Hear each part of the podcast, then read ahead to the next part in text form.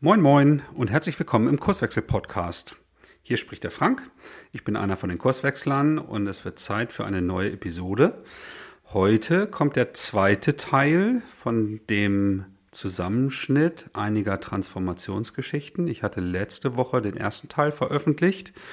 Zur Erinnerung, es geht um die drei Unternehmen Traumferienwohnung.de, also ein Start-up im touristischen Umfeld. Da hatte ich mit Nico Ambrust, dem geschäftsführenden Gesellschafter zum damaligen Zeitpunkt und Gründer gesprochen.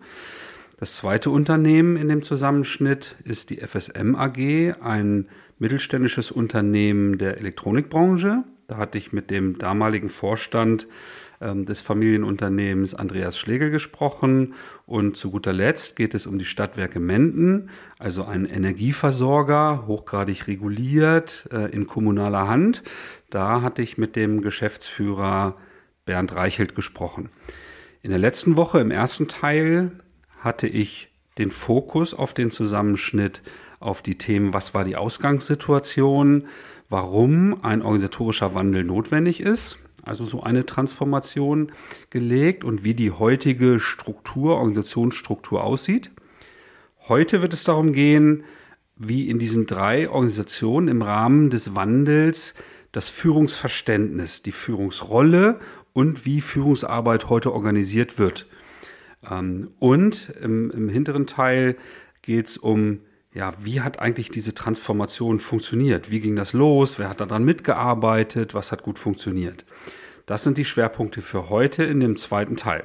Also, bleibt dran. Ich empfehle natürlich vielleicht, wenn ihr den ersten Teil nicht gehört habt, den vorweg zu hören, ähm, weil da so die ganzen einleitenden Worte mit drin sind, weil heute andere Schwerpunkte sind. Also, viel Spaß dabei, los geht's.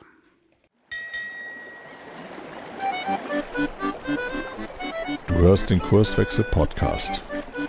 Wir machen Arbeit wertevoll, lautet unsere Vision. Im Podcast sprechen wir über lebendige Organisationen, den Weg dorthin und die Nutzung von modernen Arbeitsformen.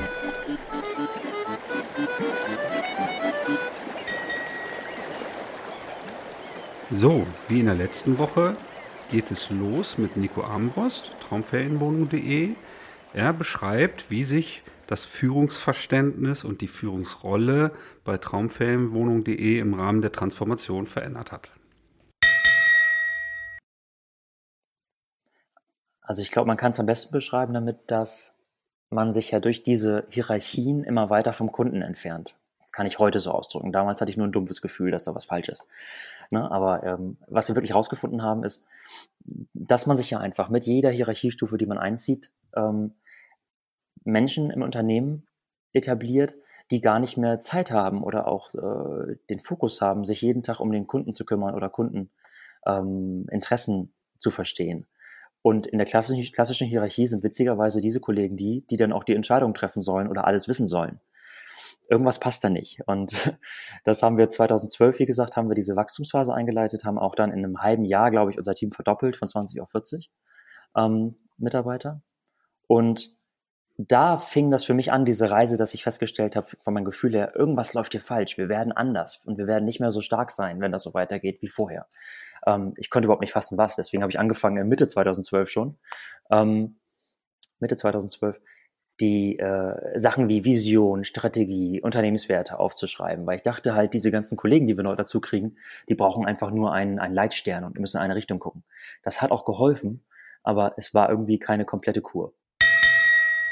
Das war bei uns relativ unproblematisch, muss ich sagen, ähm, weil es ja erst drei Jahre her war ungefähr, dass wir, wie gesagt, aus unseren besten Fachkräften die Abteilungsleiter gemacht haben. Die fanden das am Anfang auch ganz gut, aber 90, 80 Prozent, würde ich mal sagen, heute der Abteilungsleiter damals haben wirklich sehr positiv reagiert und sofort gesagt, da machen wir mit.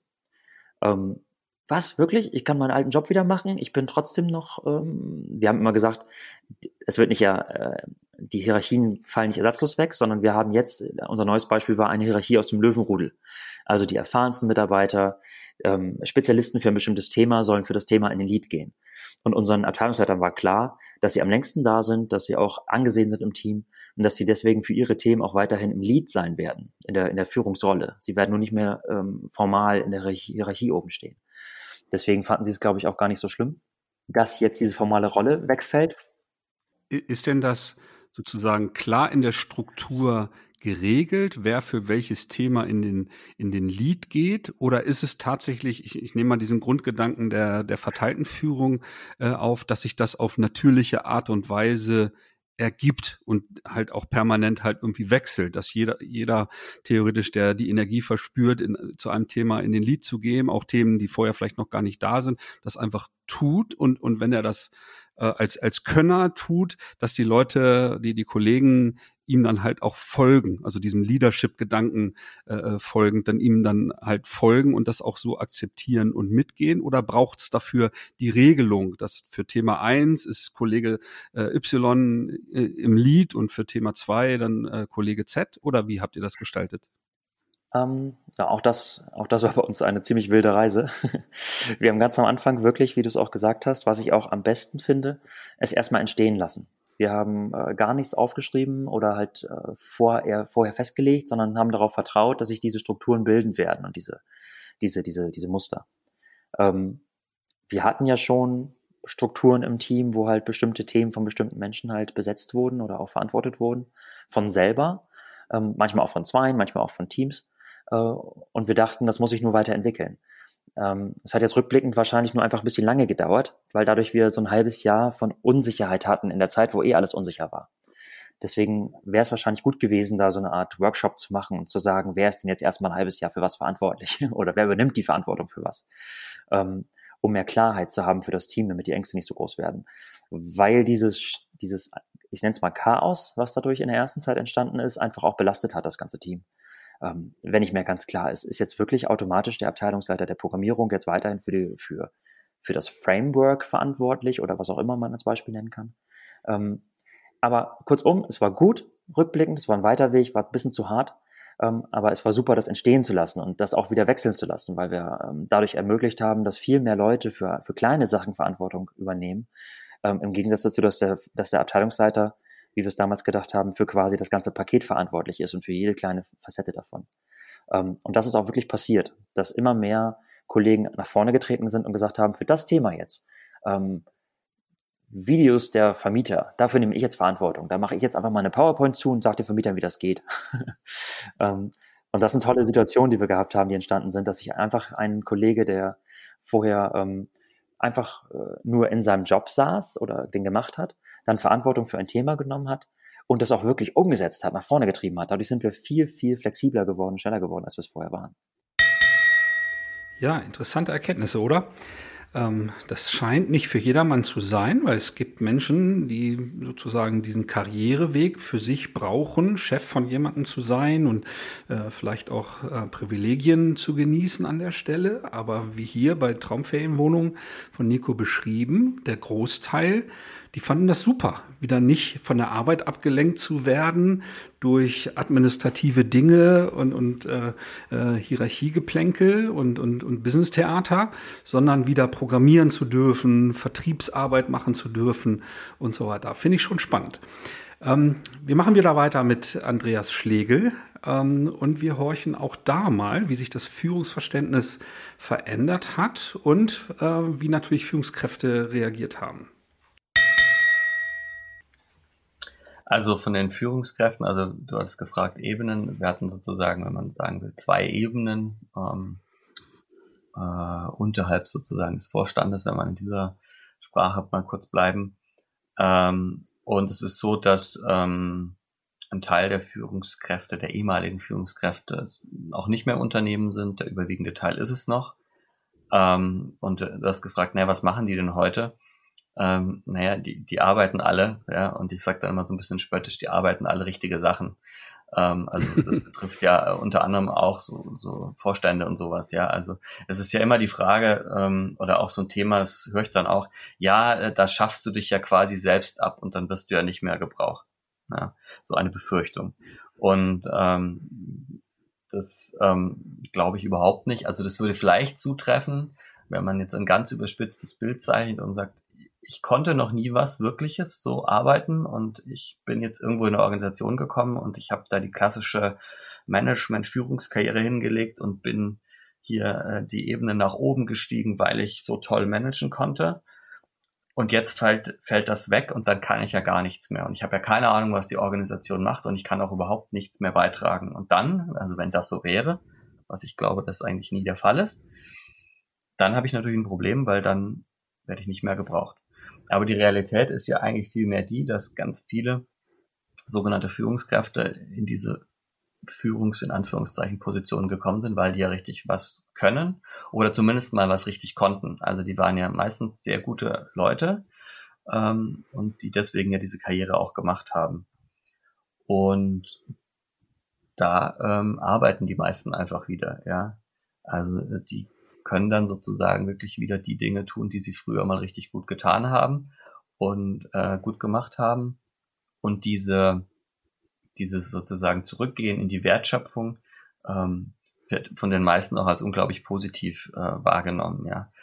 Ähm, weil natürlich die Erfahrung und das, was man gelernt hat in der Zeit dazwischen, ja, die ist ja nicht weg. Und ähm, da kann man schon auch ganz spannende Dinge ähm, dann in der Zukunft wieder draus machen. Und es ist ja einfach auch so, dass es ja in so einer Zelle, wo irgendwie sechs, sieben, acht Menschen zusammenarbeiten für irgendein eine Lösung eines Kundenproblems ja auch ganz unterschiedliche, ganz spannende Aufgaben gibt. Und dahinter steckt natürlich auch das Bild, dass wir, wenn wir klassisch im Management denken, ja immer über Funktionen sprechen, die eine Stelle, Schrägstrich eine Person zu erfüllen hat. Und wir reduzieren Menschen ja ganz stark auf diese Funktion. Ein Einkäufer ist Einkäufer, ein Vertriebler ist Vertriebler und ein Entwickler ist Entwickler, Punkt.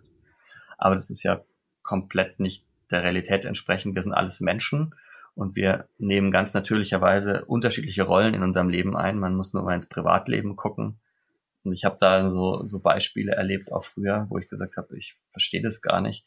Da stellen sich dann Menschen scheinbar in der Organisation an, als hätten sie in manchen Aufgaben zwei linke Hände und wenn sie aus dem Unternehmen rausgehen, dann sind sie plötzlich Vorstand von irgendeinem Verein und organisieren die größten Events.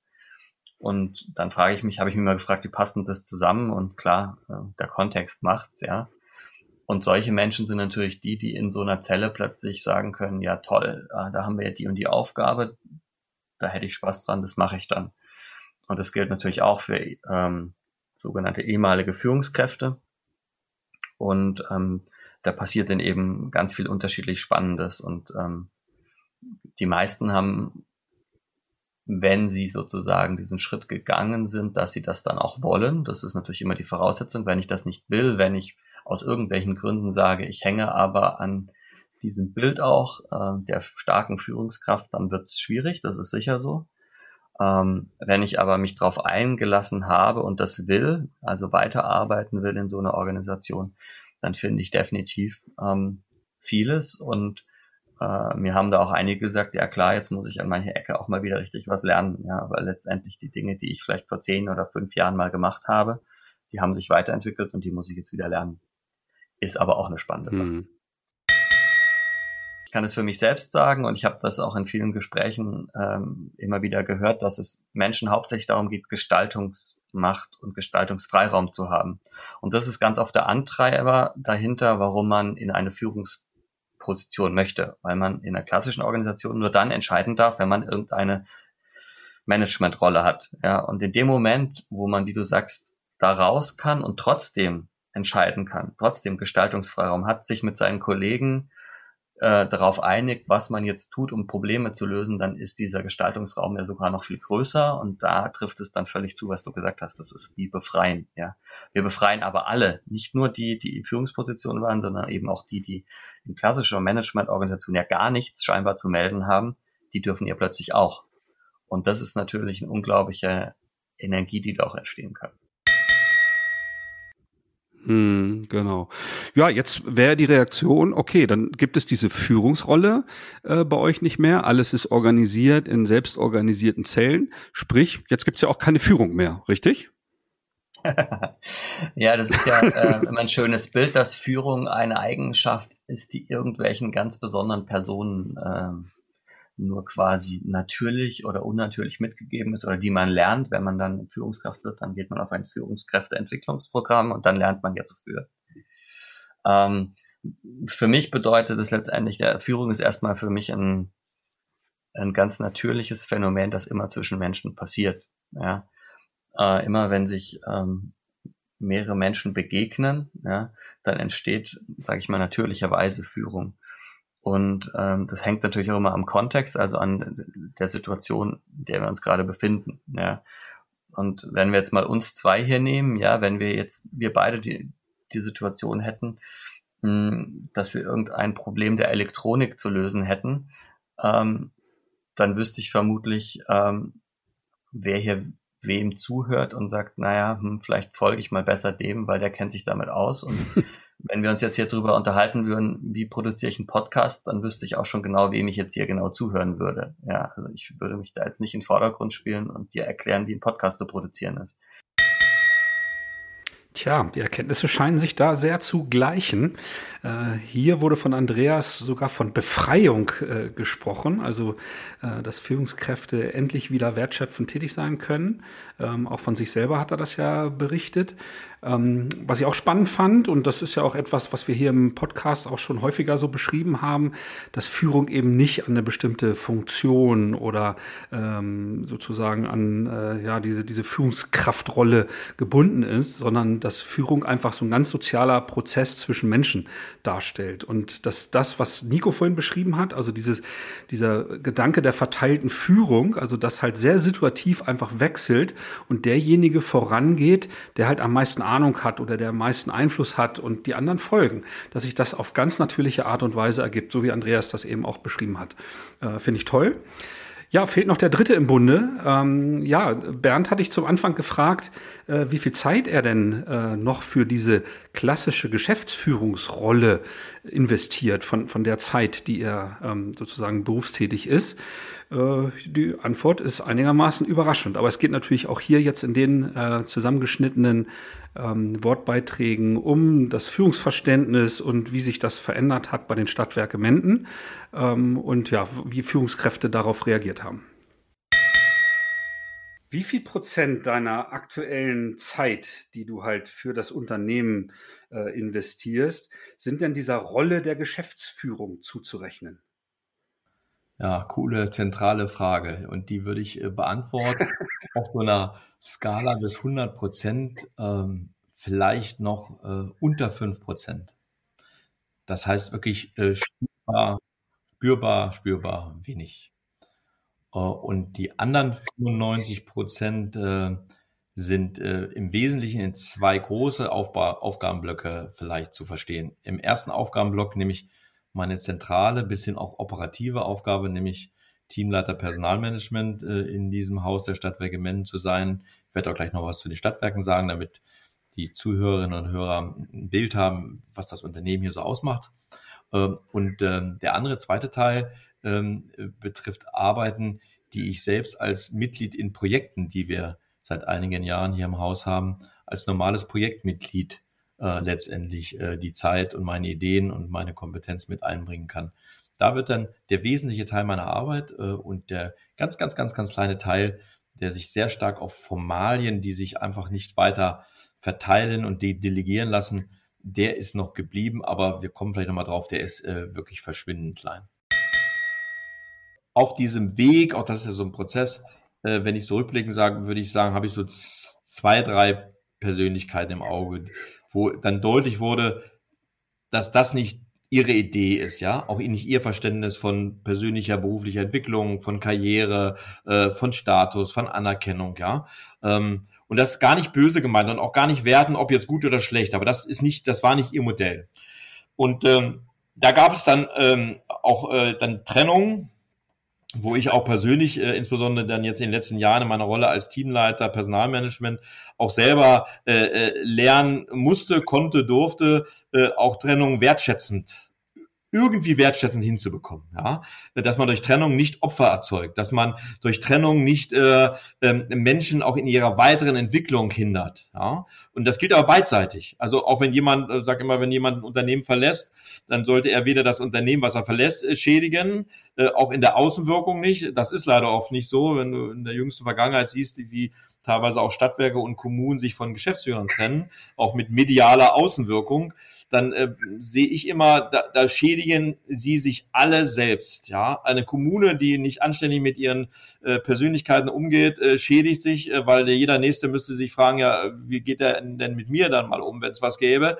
Das gleiche natürlich in einem Unternehmen. Mitarbeiter schauen ja, äh, wenn es eine Trennung gibt, wie machen die das eigentlich, ja? Ähm, und, und, wie ist das eigentlich, wenn das mich treffen würde? Was heißt das? Also wie offen, wie ehrlich, äh, doch noch wie aufeinander zugehen läuft das? Oder ist das ein Rosenkrieg? Ja? Oder wird da Macht ausgeübt? Oder wird da gesagt, ey, pass mal auf, äh, ich bin sowieso der Stärkere, ja? Also, also diese Prozesse haben wir auch gehabt, auch als Teil des Lernens. Aber du siehst schon, äh, im Verhältnis zu 150 Kollegen zu vernachlässigen. Hab mich immer gefragt, warum ist das so? Weil diese Frage äh, habe ich auch immer mal wieder so im Kopf, äh, wie, wie passiert das eigentlich? Wann akzeptieren Menschen Veränderungen? Sie akzeptieren sie, wenn sie für sich und so schnell wie möglich erkennen, dass es was Gutes ist für sie. Freiräume zu haben, auf Menschen zu vertrauen. Du hast ja auch Partner. Das ist doch was Schönes. Ja? Zu wissen, ich muss nicht alles machen. Ich kann mich auf einen tollen Job meines Partners oder meiner Kollegin verlassen. Ähm, das ist eine positive Erfahrung äh, und, und, die stärkt. Äh, erstens und zweitens durch diese Teilhabe äh, ähm, die die Kolleginnen und Kollegen hier wachsend haben in ganz verschiedenen Dingen, äh, in Entscheidungen, äh, in der Entwicklung des Unternehmens, in ihrem eigenen beruflichen Umfeld, dass diese, dass diese Teilhabe, ähm, die es einer Hierarchie oft nicht so gibt, ne? da gibt es eben Vorgaben, ja? dass die Menschen dass in einer Hierarchie ja ganz wenige, ganz viele, ich sage jetzt mal ganz klassische, beherrschen, ja, und in dem Modell der dezentralen Struktur, wie wir sie haben, die Masse gewonnen hat. Und nehmen wir mal das Thema Führung, ja, also unser Rollenverständnis.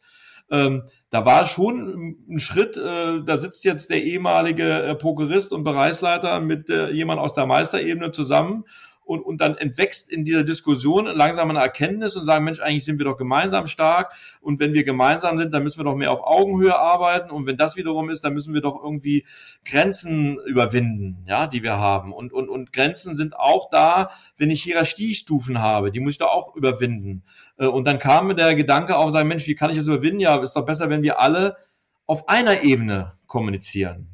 Ja, da hast du noch eine, eine Bereitschaft, sagt klar, wir können alle über eine Ebene, auf einer Ebene miteinander reden, das ist ja schon mal was. Und dann geht das aber weiter und das führte dazu, dass 2018 auf einmal die 20 äh, Leute alle gleichartige Verträge bekommen haben. Die Differenzierung, die sich hierarchisch ergab, wurde aufgelöst. Ja, ähm, alle haben den Titel Teamleiter bekommen. Das hat den einen erstmal im ersten Schritt, sagte, ich war doch immer Bereichsleiter und haben gesagt, das steht da bei mir Teamleiter. Wenn ich jetzt draußen meine Visitenkarte gebe, dann sieht das ja aus, als ob ich irgendwie degradiert werde oder so oder wurde. Das heißt, diese Dinge aufzuarbeiten, mit Inhalt zu füllen, war eine der großen Aufgaben in 15, 16 und 17. Ergebnis? Heute 22 Teams, 22 Teamleiterinnen und Teamleiter, die auf einer Führungsebene, wir haben nur noch eine Führungsebene, äh, arbeiten, die alle mit dem neuen Vertrag äh, sehr erweiterte Handlungsvollmachten bekommen haben. Die haben alle IV, haben also eine hohe Unterschriftsberechtigung. Sie können alleine, beziehungsweise im Vier-Augen-Prinzip und insbesondere zwei Teamleiter, äh, ich würde immer sagen, 90, 95 Prozent aller Geschäftsprozesse alleine machen. Äh, es gibt kein abgestuftes Unterschriftenwesen mehr. Ja, also wir haben auch früher Laufzettel gehabt, dann wurde abgestuft bis zum Geschäftsführer, musste alles irgendwann unterschrieben werden. Äh, das gibt's nicht mehr. Ähm, das heißt, es gibt auch kein zentrales Sammeln mehr, um zentral Entscheidungen zu treffen. Entscheidungen werden in den Teams und wenn es Themen sind, die das Team, gibt ja viele Geschäftsführer, die gehen durch verschiedene Teams durch, dann müssen die, die Teams äh, letztendlich äh, die Mitarbeiter oder die Teamleiter äh, entsprechend die Gestaltungsmacht und das heißt am Ende auch die Entscheidungen und das heißt am Ende auch Dinge unterschreiben, äh, auf den Weg bringen. Und das ist eine der Kernveränderungen, dass hohe dezentrale Struktur, Teams auf Augenhöhe, Teamleiter, die sich committed haben, dienende Führung, Servant Leadership als Führungsprinzip für sich zu erkennen und damit ein komplettes Rollenverständnis, ein Turnaround haben. Sie sind nicht der Oberingenieur, sie sind nicht mehr der, der im größten Büro alles empfängt und entscheidet, ja, und sind aber auch nicht mehr der Buhmann, der für alles gerade stehen muss, sondern die Pyramide in dem Sinne würde dann auf den Kopf gestellt, sagte, er ist der Coach, der Unterstützer, er sorgt dafür, dass die Arbeits- und Umgebung, die Arbeitsverhältnisse, die Rahmenbedingungen passen und Hauptthema, den anderen stark machen. Seine Aufgabe ist, den anderen im Team stark machen. Sein Ego zurückfahren. Ja, auch bei den Stadtwerken hat sich ein sehr gewandeltes Führungsverständnis entwickelt. Ähm, das war auch hier, das haben wir ja bei, bei Nico Ambrus beispielsweise auch schon gehört gehabt, ähm, nicht für jedermann, so dass auch der eine oder die andere für sich entschieden hat oder vielleicht auch hier und da nicht ganz freiwillig entschieden hat, ähm, da mitzugehen oder nicht mitzugehen. Spannend fand ich auch hier diesen Dezentralitätsgedanken, ohne aber komplett auf im Grunde diese Teamleiterrolle zu verzichten.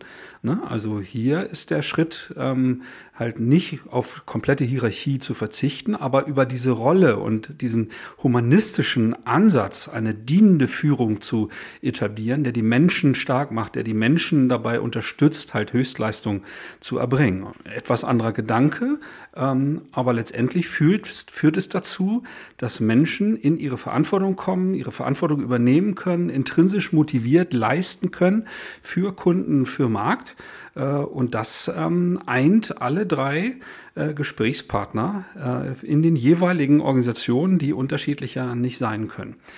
Ja, zu guter Letzt ähm, noch ein kleines Statement, ähm, was ich jetzt äh, einspielen möchte, auch nochmal von Bernd Reichelt von den Stadtwerken, weil ich einfach seinen Blick auf ähm, eins meiner Lieblingsthemen, das, das Thema Menschenbild, das äh, wissen unsere Stammhörer, äh, dass wir Kurswechsler da sehr großen Wert drauf legen, sozusagen äh, mit einem sehr humanistischen, von Zutrauen und Vertrauen geprägten Menschenbild ähm, unterwegs zu sein. Und damit habe ich Bernd auch konfrontiert und ähm, hört mal selber zum Abschluss sein Statement. Ähm, eins unserer zentralen Denkwerkzeuge, mit denen wir sehr viel unterwegs sind. Ne? Also wirklich ähm, die, diesen Unterschied aufzuzeigen, dass wir ja als Menschen dazu neigen, ähm, das Verhalten von, von Menschen äh, auf die Persönlichkeit zurückzuführen. Ne? Also ich beobachte ein bestimmtes Verhalten von einem Kollegen, von einem Mitarbeitenden und so weiter und denke dann, der ist so. Ne? In Wahrheit sind das die Rahmenbedingungen oder wir nennen das der Kontext, in dem diese Person gerade operiert, äh, die dazu führen, dass ich ja, ich kann dieses Verhalten beobachten, aber in anderen Kontexten, also derselbe Mensch, von dem ich denke, der ist eher faul, den, den muss ich zum Arbeiten antreiben, der übernimmt keine Verantwortung und so weiter, der setzt Kinder in die Welt, der baut Häuser, äh, der ist vielleicht Kassenwart vom Handballverein, äh, was auch immer. Also kann mit dem Menschen, ist doch mit dem Menschen alles in Ordnung, aber der Kontext ist unterschiedlich. Warum baue ich ihm dann nicht einen Kontext, in dem er sich genauso ausleben kann äh, wie in anderen Kontexten, dass er Verantwortung übernehmen kann, äh, dass er leidenschaftlich für Kunden Probleme lösen kann und und und, genau wie du das eben beschrieben hast. Aber äh, super, Frank. Äh, genau das ist es. Genau das ist es. Und auch genau das sage ich auch immer, wenn, wenn so das Argument kommt, naja, Bernd, ähm, guck mal, da hast du einen Kollegen, wie gesagt, der ist jetzt 30 Jahre im Job. Der will doch gar nicht anders. Der will seinen Job machen und in Ruhe gelassen werden. Und das ist genau, was du sagst, Frank. Ähm, und dann sagt man dem auf einmal, ja, aber jetzt musst du offene Türen haben, du musst jetzt netzwerken, du musst jetzt offen kommunizieren, du musst bereit sein, Veränderungen einzubringen, am besten noch Verantwortung selber übernehmen. Und dann will er das nicht. Und dann kommt nämlich der, der zweite, für meine Person auch wirklich nicht menschenfreundliche Entscheidung. Dann kommt nämlich schnell die Meinung, ja, guck mal, der, der kann und will gar nicht. Ne? Weil er in diesem Kontext und in einem neuen Kontext, Kontext jetzt nicht auf einmal so schloss springt, ja, so nach dem Motto, du hast ihn klein gehalten, du hast ihn bewertet nur in dem Fenster, wie du es gerade beschrieben hast. Und jetzt erwartest du was Neues. Das kann er in diesem Kontext, wo du ihn gehalten hast, erstmal gar nicht darstellen. Aus wieder der Gründen. Unsicherheit, äh, weil er da gar kein Vertrauen hat, weil er das gar nicht kennt, ja. Das verbindet er mit seinem Verein, mit seiner Familie, aber nicht mit seinem Job. Ja, so und dann springt der nicht und dann kommt ganz schnell eben die Sache, ja, aber dann kann ich die nicht gebrauchen. Ja? Dann muss ich die, dann muss ich neue Leute einstellen, ne? die jungen, dynamischen, die agilen, die alles irgendwie können, alles besser können. Und dann sage ich, dann wirst du das zweite Mal extrem ungerecht diesen Menschen gegenüber. Ja? Weil genau so wie du es sagst, du musst nämlich an dem, an dem, an der, an, an der Umgebung, an, an dem drumherum musst du insbesondere als Führungsverantwortlicher, darum musst du arbeiten. Ja, tolle Haltung, wie ich finde. Ähm, vielen Dank nochmal, Bernd, äh, dass du das auch so deutlich zum Ausdruck gebracht hast. Ich weiß von den anderen beiden, von, von Nico und Andreas, äh, dass so eine dezentrale Organisation ohne ein entsprechendes Menschenbild ähm, gar nicht denkbar wäre. Ne? Also nur wer sozusagen in den Menschen, ihr kennt äh, die, die, dieses Denkwerkzeug von Theorie und The äh, Theorie X und Theorie Y, haben wir hier schon einige Male im Podcast auch thematisiert und, und erklärt. Äh, nur wer ein entsprechendes Menschenbild hat, kann als Verantwortlicher in Organisationen halt so einen Wandel äh, mit so einer dezentralen Organisation auf den Weg bringen. Ja, das war's mal wieder für heute. Ähm, wie gesagt, das war jetzt ein Experiment, das mal so als kleines Best-of von diesen drei Transformationen, die wir ausführlich auch hier im Podcast schon als Episode besprochen haben, mal darzustellen. Ich bin natürlich gespannt auf eure Reaktion.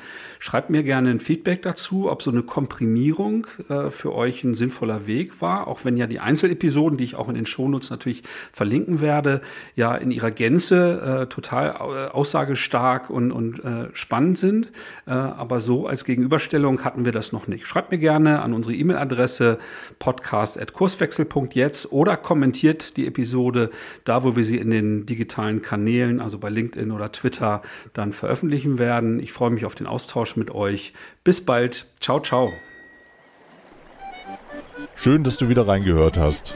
Mehr Infos zu uns und diesem Podcast findest du unter www.kurswechsel.jetzt.